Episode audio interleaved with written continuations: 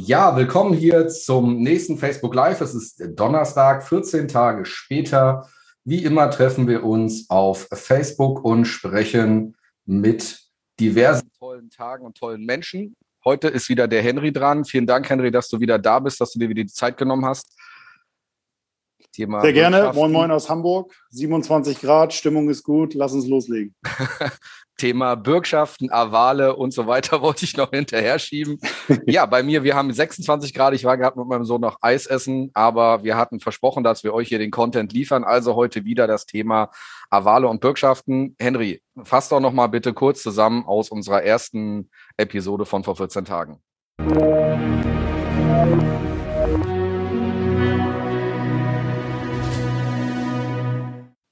Sehr, sehr gerne. Also erstmal nochmal vielen Dank, äh, dass ich bei dir Gast sein darf. Ähm, vor 14 Tagen, das hat super viel Spaß gemacht, war ja im Prinzip mein erstes Mal, ähm, war, glaube ich, dafür ganz in Ordnung. Deswegen ähm, vielen Dank nochmal.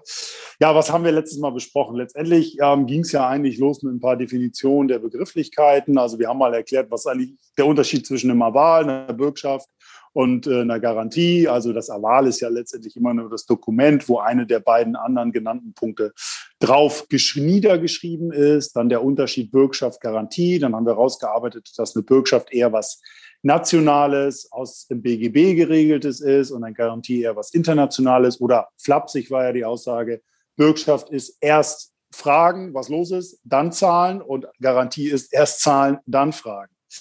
Ähm, dann haben wir uns so ein bisschen die Rolle des Bürgen angeguckt. Also wer kann eigentlich Bürger sein? Was muss der erfüllen? Ähm, wer ist äh, Auftraggeber, Auftragnehmer, Bürgschaftsempfänger? Also wir haben das so ein bisschen geklärt und dieses Dreiecksverhältnis dargestellt.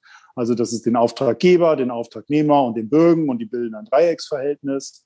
Ähm, und zu guter Letzt haben wir mal rausgearbeitet, was bringt eigentlich eine Bürgschaft so im Tagesgeschäft eines Handwerksunternehmens? Und das waren letztendlich drei wichtige Punkte. Einmal äh, ist eine Art der Liquiditätssicherung, dann eine Art der Finanzierung und zu guter Letzt ähm, führt es natürlich zu mehr Vertrauen zwischen Auftragnehmer und Auftraggeber. Das war so im Großen und Ganzen der Kurzdurchlauf der vor 14 Tagen. Ja, das ist doch sehr cool. Und aus diesem ganzen Thema sind natürlich wieder gefühlt eine Million Fragen durch meinen Kopf gegangen. ähm, weil da ist einfach ähm, so viel Musik in diesem Thema und das ist halt deswegen ja auch kein Thema, was wir hier in einer Viertelstunde schaffen. Deswegen mhm. treffen wir uns ja hier auch alle 14 Tage, bis wir mit dem Thema durch sind. Ähm, jetzt hattest du mir gesagt äh, und äh, wir haben uns ja im Vorfeld darüber unterhalten, dass es noch verschiedene Anwendungsmöglichkeiten gibt für Bürgschaften. Ähm, ich kenne, wie gesagt, jetzt durch den Bau quasi gefühlt äh, zwei. Mhm.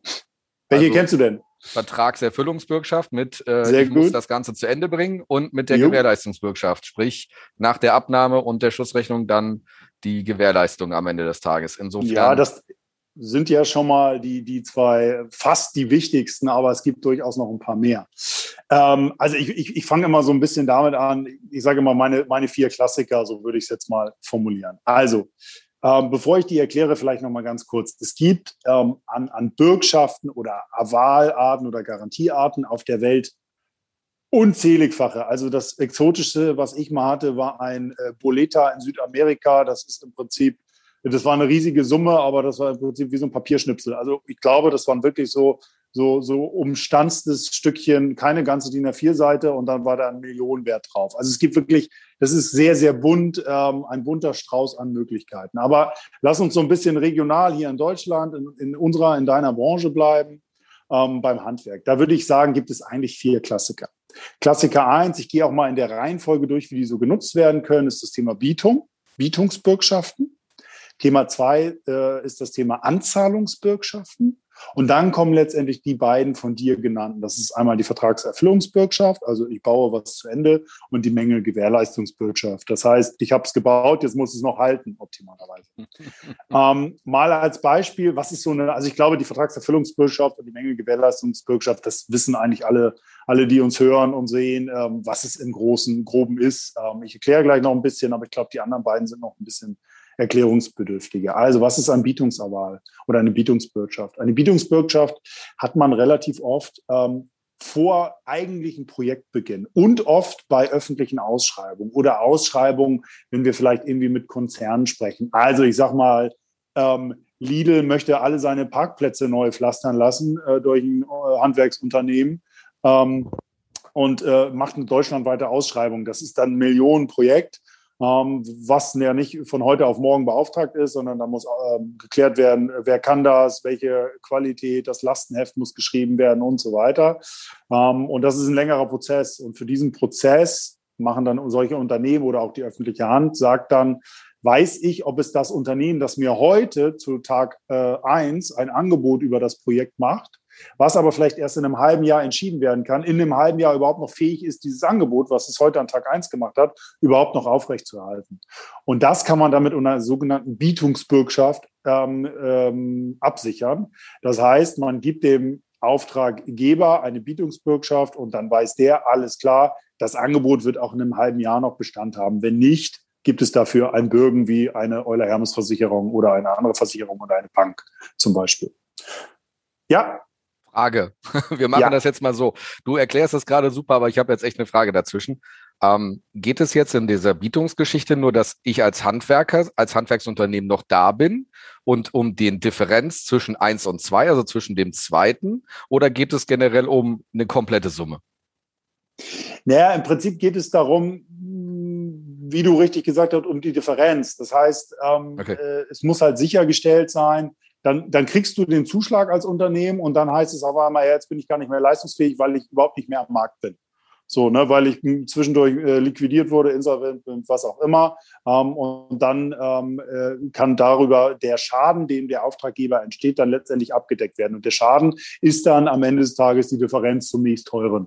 Genau. Mhm. Okay, ja, ist ja wichtig zu wissen. Das hätte ich jetzt wirklich nicht gewusst. Deswegen war das wirklich mit so einer Frage dazwischen, weil Klar, ich hätte, hätte, es jetzt schon komisch gefunden, wenn man jetzt im Endeffekt eine Bietungsbürgschaft für den kompletten äh, Auftragswert hätte gemacht. Das wäre, glaube ich, ein bisschen kurios, weil das wäre jetzt ja die Frage: Gibt es im Endeffekt nachher ähm, geht es wirklich darum, den kompletten Ausfall? Mhm. Weil es kann ja durchaus auch sein, dass ich eine Ausschreibung mache, wo vielleicht nur eine ganz, ganz geringe Anzahl an, an Unternehmen quasi dafür in Frage kommen. Und jetzt mhm. ist die Situation, Jetzt geht das einfach. Also dieses eine Unternehmen gibt es jetzt nicht mehr aus Gründen XY.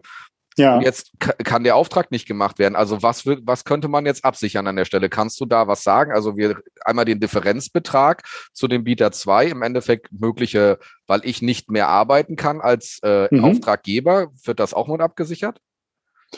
Naja, also das jetzt nicht. Also ich sag mal, du, du gehst jetzt so ein bisschen in die Richtung dein entgangener Gewinn.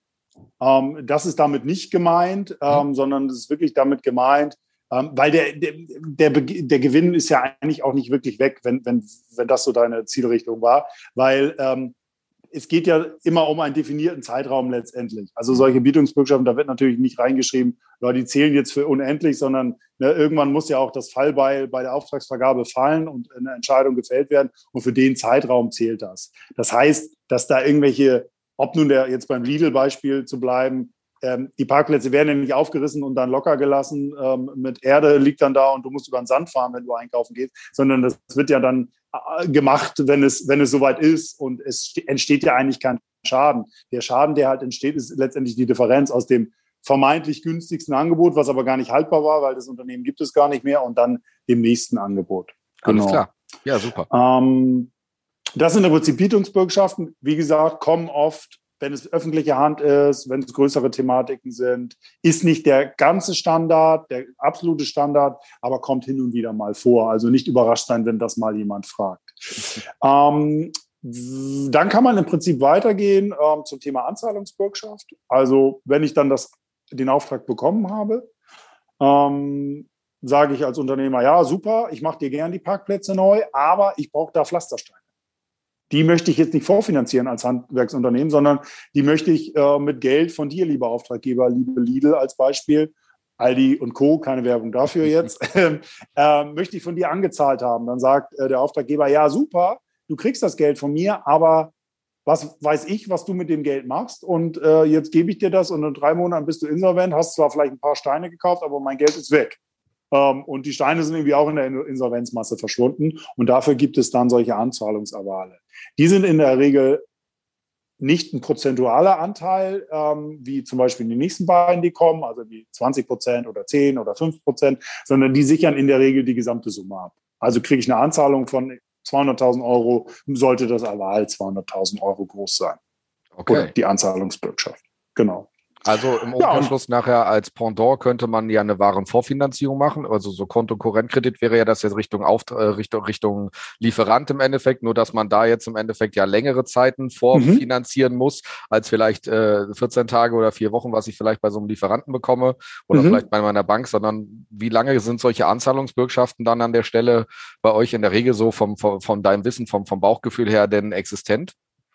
Ja, das, das, das kommt immer wie, einfach auf den Zeitraum ab, wie sie auch das abdecken. Also ich komme, im Prinzip kann man den Leistungsablauf, wir können ja da mal hinspringen, ähm, so beschreiben. Also musst dir das so vorstellen, das sind mehrere Blöcke, wie so ein Projekt ja abläuft.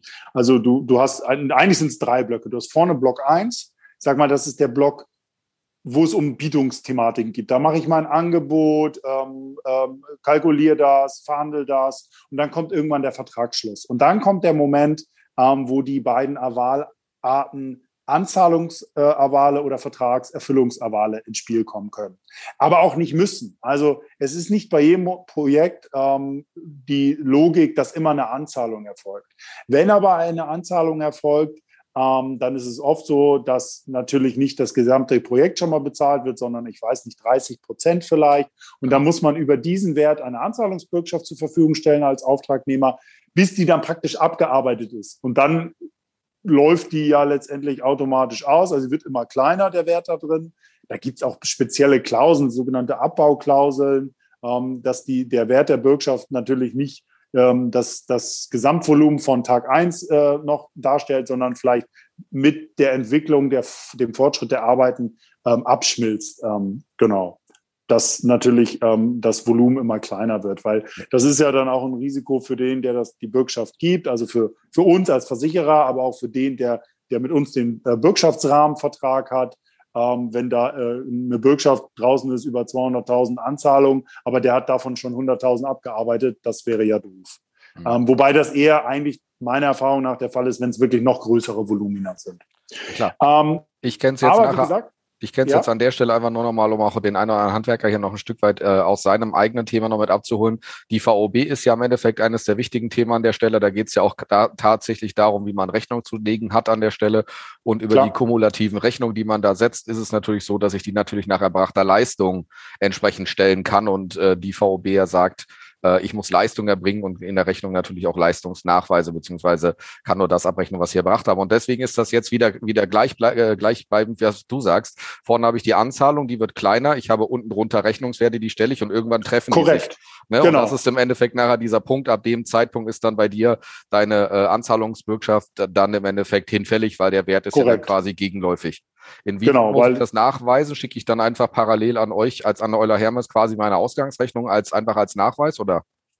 Ah, es gibt da mehrere Varianten. Also Variante, die, die übliche Variante ist, ähm, dass man, wenn wir von dem ganz normalen Auftragnehmer auf Auftraggeberverhältnis ausgehen, also gibt es jetzt nicht irgendwie großen Streit oder so, ähm, dann sagt man, lieber Auftraggeber, ich habe jetzt die Anzahlung abgearbeitet, jetzt hätte ich gerne die Bürgschaft zurück, also das Dokument. Mhm. Ähm, dann gibt er das zurück, dann reicht er das bei uns ein, unser Kunde, und dann wird das aus dem ähm, praktisch aus dem Kredit, aus dem Avalrahmen rausgestrichen, dann ist die Sache erledigt. Ähm, es gibt aber auch äh, Bürgschaften, die sind echt befristet. befristet. Ähm, das heißt, da schreibt man schon von vornherein ein festes Datum rein ähm, an dem Tag läuft diese Bürgschaft aus, dann braucht die auch letztendlich nicht wirklich zurückgegeben okay. Also da gibt es auch diverse unterschiedliche Spielarten. Ne? Okay, gut. Fehlt jetzt noch der ähm, dritte Block. Ja, der, ich bin noch im zweiten Block ein bisschen. Also wir sind noch im, ne, erster Block war ja, ich, ich, ich habe das Angebot in Verhandlungen, dann habe ich begonnen zu arbeiten. Also ich bin jetzt in dem Block Lieferung und Leistungszeit. Mhm. Ähm, habe aber noch nicht das Projekt abgearbeitet beziehungsweise die Übergabe gehabt. Ähm, da dann kann es sein, wenn ich zum Beispiel auch keine Anzahlung hatte, sondern nur eine Vertragserfüllungsbürgschaft ähm, zur Verfügung stellen müsste, die in der Regel fünf bis 20 Prozent zu meiner Erfahrung des, des Projektvolumens ähm, ausmacht. Ähm, dann kann es auch sein, dass nur solch eine Vertragserfüllung äh, Vertragserfüllungsbürgschaft gestellt werden muss. Was sichert die ab? Die sichert letztendlich ab, dass wenn ich in diesem Leistungszeitraum als Handwerksunternehmen nicht mehr leisten kann, weil ich ähm, insolvent bin, dann kann der Auftraggeber auf uns äh, zutreten und dann ist es im Prinzip das gleiche Spiel wie bei einer Bietung, Bietung zum Beispiel, dass er sagt, so, ich habe jetzt hier einen neuen Auftrag. Also wir als Versicherer bauen es nicht zu Ende, das ist klar. Da komme jetzt nicht ich auf die Baustelle ähm, und fange an zu hämmern. Äh, das will kein, da will keiner wohnen. Ähm, aber dann äh, würden wir praktisch äh, wieder das, äh, die Finanz, das finanzielle, die finanzielle Mehrbelastung tragen durch den Ausfall des ersten Auftragnehmers und dafür gibt es dann wieder die Bürgschaft letztendlich. Okay. Und dann haben wir den zweiten Block eigentlich erledigt. Dann steht jetzt beispielsweise unser Haus. Ähm, und dann kommt eigentlich der, ich sag mal, einfache und wirklich absolut standardisierte Block ähm, äh, der Gewährleistung. Das sind bis zu fünf Jahre. Du hast die VOB schon angesprochen. Ähm, ist aber auch immer ein bisschen eine Verhandlungssache. Ähm, man kann das natürlich dann entsprechend mit seinem Auftraggeber verhandeln, aber fünf Jahre ist schon ein ziemlich großer Standard. Also alles, was uns so über den Weg läuft, das ist, ich sag mal, 90, 95 Prozent fünf Jahre. Ähm, die Summen sind nicht immer gleich fünf Prozent. Das ist vielleicht so ein Aberglaube, wollte ich gerade schon sagen. Aber ähm, das variiert in der Regel von zwei bis fünf Prozent, ist meine Erfahrung. Ähm, was macht die Menge Gewährleistungsbürgschaft? Ich denke, das, das ist äh, äh, äh, ziemlich, ziemlich weit bekannt und weit verbreitet. Das ist halt, wenn ich irgendwelche äh, Mängel am, an, mein, mein, an meinem Werk habe, das ich abgeliefert habe als, als Handwerker ähm, und die nicht behebe, weil ich einfach nicht mehr da bin. Also stell, stell dir vor, ich habe äh, vielleicht ein, jemand, der sein Geschäft gar nicht in die Insolvenz gibt, sondern einfach abwickelt, weil aus Altersgründen kein Nachfolger gefunden soll es ja auch geben. Ähm, und äh, dann kann der nicht sein äh, Unternehmen noch fünf Jahre laufen lassen sondern ähm, dann gibt es für solche Fälle zum Beispiel auch eine Menge Gewährleistungsbürgschaft. Das heißt, der hat das Unternehmen aufgegeben, liquidiert, es gibt es nicht mehr, aber ähm, wenn dann ein Mangel auftritt in Jahr vier oder fünf, dann ähm, würde mit, der, mit dem Geld aus dieser Bürgschaft vom Versicherer oder von der Bank, würde dann ein neuer Unternehmer, ein neuer Handwerker beauftragt werden können, der den Mangel behebt. Sehr genau. cool. Ähm, wir sind jetzt hier ganz, ganz explizit immer wieder um unsere Handwerker herumgelaufen und der ja. Du hast gerade die drei Bereiche, vier zeige ich, drei sage ich, also drei, äh, drei Sachen äh, mit den drei Bereichen und den drei Zeiteinheiten hast du gerade schön gesagt. Ähm, ich hätte jetzt noch mal so out of the box einmal die Frage, gib mir doch mal eine mhm. crazy komische Bürgschaft, die dir in deinem Berufsleben so über, über den Weg gelaufen ist, wo du sagst, ähm, ja. Das ist so ein Ding, wenn man abends beim Bierchen sitzt, das haut man eigentlich immer so zum Besten raus, weil das glaubt irgendwie gefühlt so keiner. Also es gibt, es gibt, ähm, ja, also es ist immer noch nicht jetzt das aufregendste Thema, muss man dazu sagen. Also es ist halt ein bisschen sprödes Thema, Versicherungsthema, das ist einfach so, da muss man offen mit umgehen. Ähm, aber es gibt da schon ein paar witzige Geschichten. Also was ich immer ganz, ganz spannend finde, ähm, es gibt äh, ich weiß gar nicht, ob das noch viel benutzt wird, da bin ich jetzt nicht so im, im Bilde, ehrlich gesagt, aber sogenannte Brandweinbürgschaften. Also wenn man gerne mal ein Bier oder, oder einen Schnaps trinkt, ähm, dann findet man das schon mal, glaube ich, per se ganz gut. Ähm, was macht eine Brandwein, Brandweinbürgschaft? Also letztendlich ist die relevant für Spirituosenhersteller, ähm, die dadurch ähm, die Steuerzahlung, die also auf, die, auf den Alkohol fällig wird, oder Zigaretten könnte es genauso funktionieren, auf diese Steuerbanderole, die wir auf den Zigaretten zum Beispiel alle kennen, ähm, darauf ähm, ähm, kann er eine Aufschub seiner Steuerzahlungen erreichen, wenn er so eine Bürgschaft zur Verfügung stellt. ähm, was gibt's noch für Besonderheiten? Jetzt mal out of the Handwerker-Box, wie du sagtest.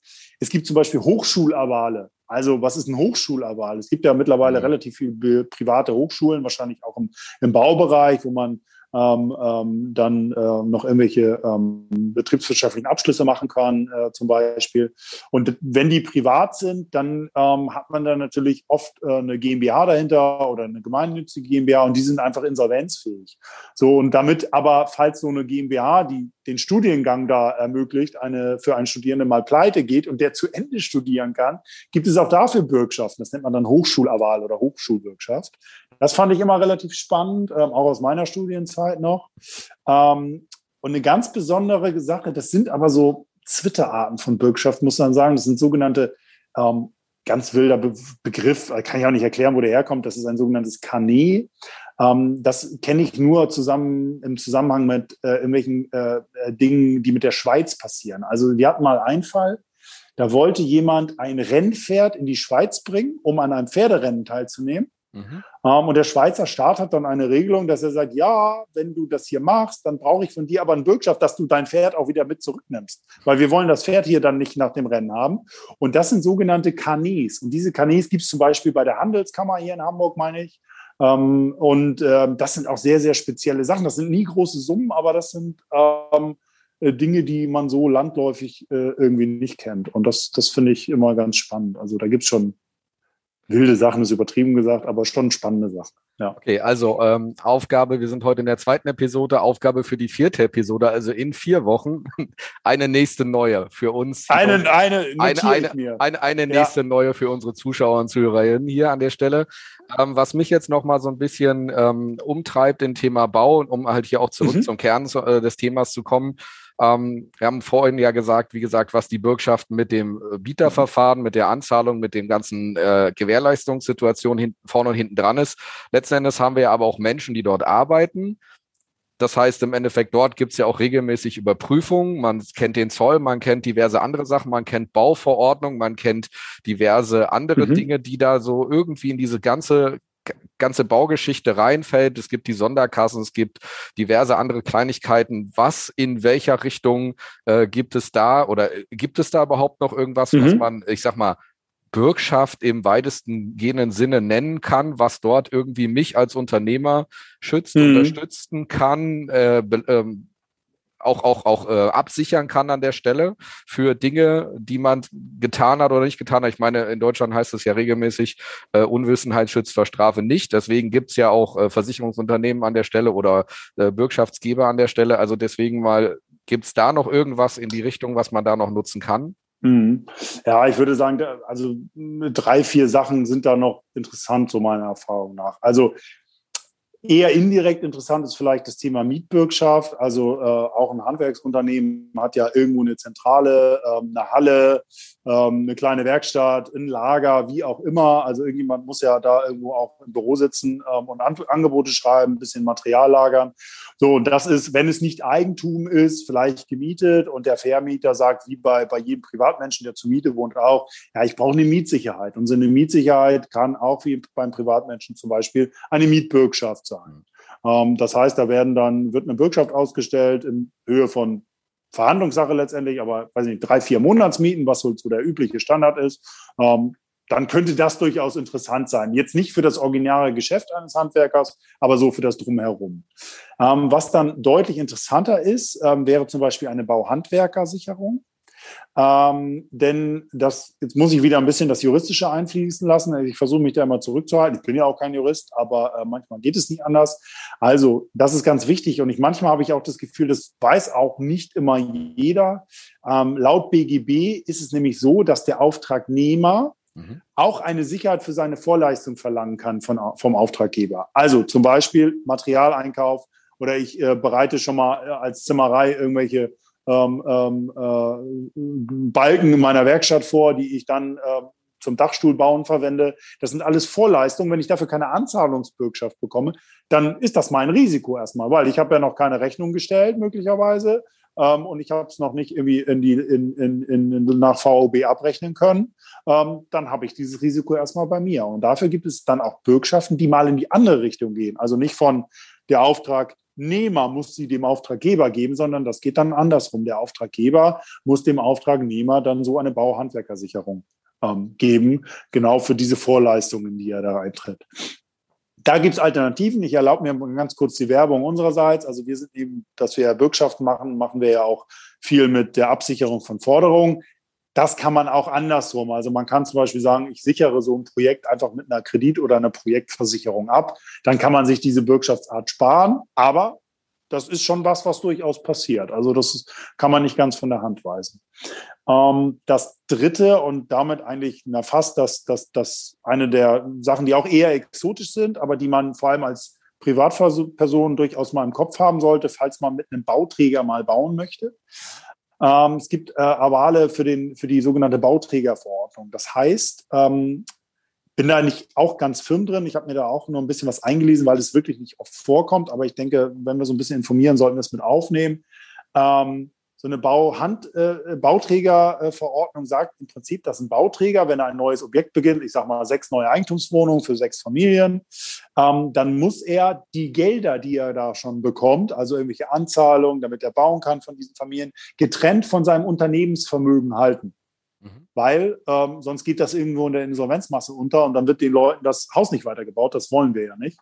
Ähm, und wenn das nicht geht, also wenn er das nicht leisten kann, weil er es von den Strukturen nicht hinkriegt, nicht eine eigene Gesellschaft dafür gründen konnte oder wollte, dann gibt es da besondere Bürgschaften, die dann ein Bauträger, und es könnte ja auch sein, dass bei euch auch Bauträger Mitglied sind, ist jetzt nicht ganz so von der Hand zu weisen, ähm, dass so ein Bauträger dann so eine Bürgschaft an ähm, praktisch seine privaten Auftraggeber geben muss, damit die wissen, alles klar, mein Geld ist sicher und arbeitet äh, dafür, dass ich bald ein Eigenheim, Eigenheim habe. Ja, und die, die dreieinhalbste Sache, würde ich mal sagen, könnten durchaus, du das Thema Zoll schon erwähnt, zwar in einem anderen Kontext aus meiner Sicht, ähm, aber ähm, es gibt natürlich auch ähm, im Handwerksbereich eher weniger, aber wir sind auch ähm, großer Zoll-, und Steuerbürger, wie wir das nennen. Das heißt, wenn man vor allem irgendwie ähm, Einfuhren aus dem Ausland macht, ähm, das verzollen muss, dafür solche Aufschubkonten bei der Zollabwicklung äh, hat, dann kann man da Bargeld hinterlegen oder ein Konto abtreten, aber auch eine Bürgschaft stellen. Ähm, und das machen wir auch. Ist aber, glaube ich, sehr weit weg von dem Thema, wo die meisten, äh, die uns vielleicht zuhören, äh, so unterwegs sind. Deswegen halt, lass uns das klein halten.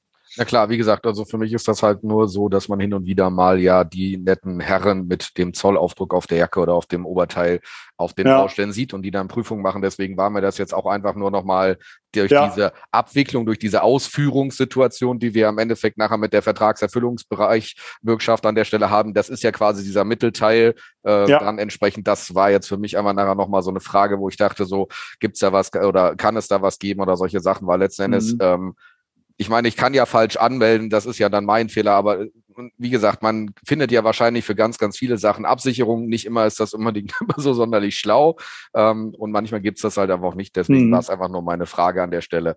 Ja. Ähm, ja, also diese, diese, ich weiß, was du meinst, ein Satz dazu. Ich sag mal, ähm, was, was du natürlich nicht mit einer Bürgschaft wirklich absichern kannst, ist, wenn du halt nicht irgendwie dich richtig verhältst, deine Leute nicht richtig zahlst, irgendwie Schwarzarbeit machst und der Zoll dann kommt, da kann ja kein deutscher Versicherer sagen, nö, dann zahlen wir die Strafe. Das ist gesetzlich gar nicht zulässig. Ne?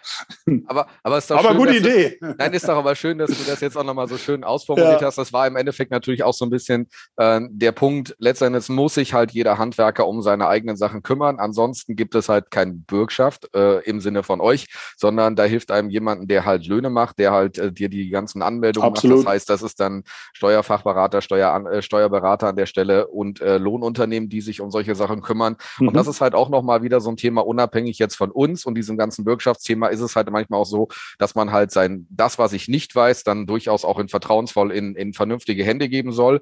Insofern, Henry, das heißt, wenn jetzt jemand mal eine Frage hat, ähm, soll er ja immer hier unten drunter kommentieren. Das ist ja ganz unstrittig an der Stelle. Nichtsdestotrotz ähm, würde jetzt vielleicht der ein oder andere, der uns hier zuschaut oder zuhört, vielleicht eine Frage haben, beziehungsweise sich für ein bestimmtes, äh, ein bestimmtes Thema, Produkt mhm. unabhängig jetzt mal ähm, informieren wollen. Wo melde ich mich denn jetzt grundsätzlich bei euch in der großen, weiten Welt? Weil ich meine, ich habe ja gesehen, gibt ja Social Media Euler Hermes Deutschland und äh, scheinbar seid ihr alles irgendwie ein bisschen größer, als ich das vermutet habe. Ähm, Deswegen, ja. wen müsste man denn jetzt ansprechen? Also gehe ich da mal auf die Webseite. Das ist wahrscheinlich vielleicht auch nicht immer so jedem das schnellste und einfachste, weil er gar nicht weiß. Wir dröseln das hier auf mhm. nach Arten und erklären das und so weiter. Und deswegen, also also der leichteste Weg ist mit Sicherheit einfach mal auf die Website gehen. Ähm, da gibt es auch wie auf jeder Website einen großen Kontaktknopf und da ist eine Telefonnummer dann landet man bei sehr vielen netten äh, Kollegen und Kolleginnen und die helfen einem dann weiter.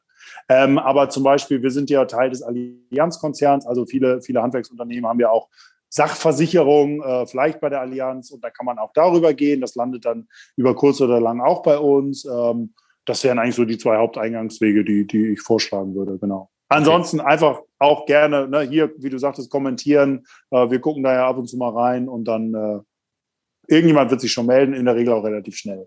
Super. Alles klar. Henry, die Zeit ist wieder rumgegangen. Sebastian, vielen Dank. Punkt. Vielen Dank deine jo. Zeit. Wir sehen uns in 14 Tagen wieder. Hast du denn Machen das wir? Thema für Folge 3 schon vorbereitet?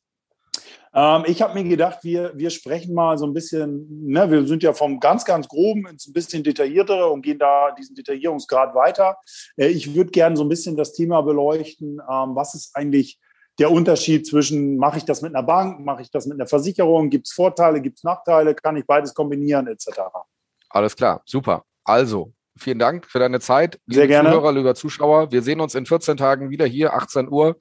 Von daher bis dahin eine schöne Woche und habt noch einen schönen Feierabend. Tschüss.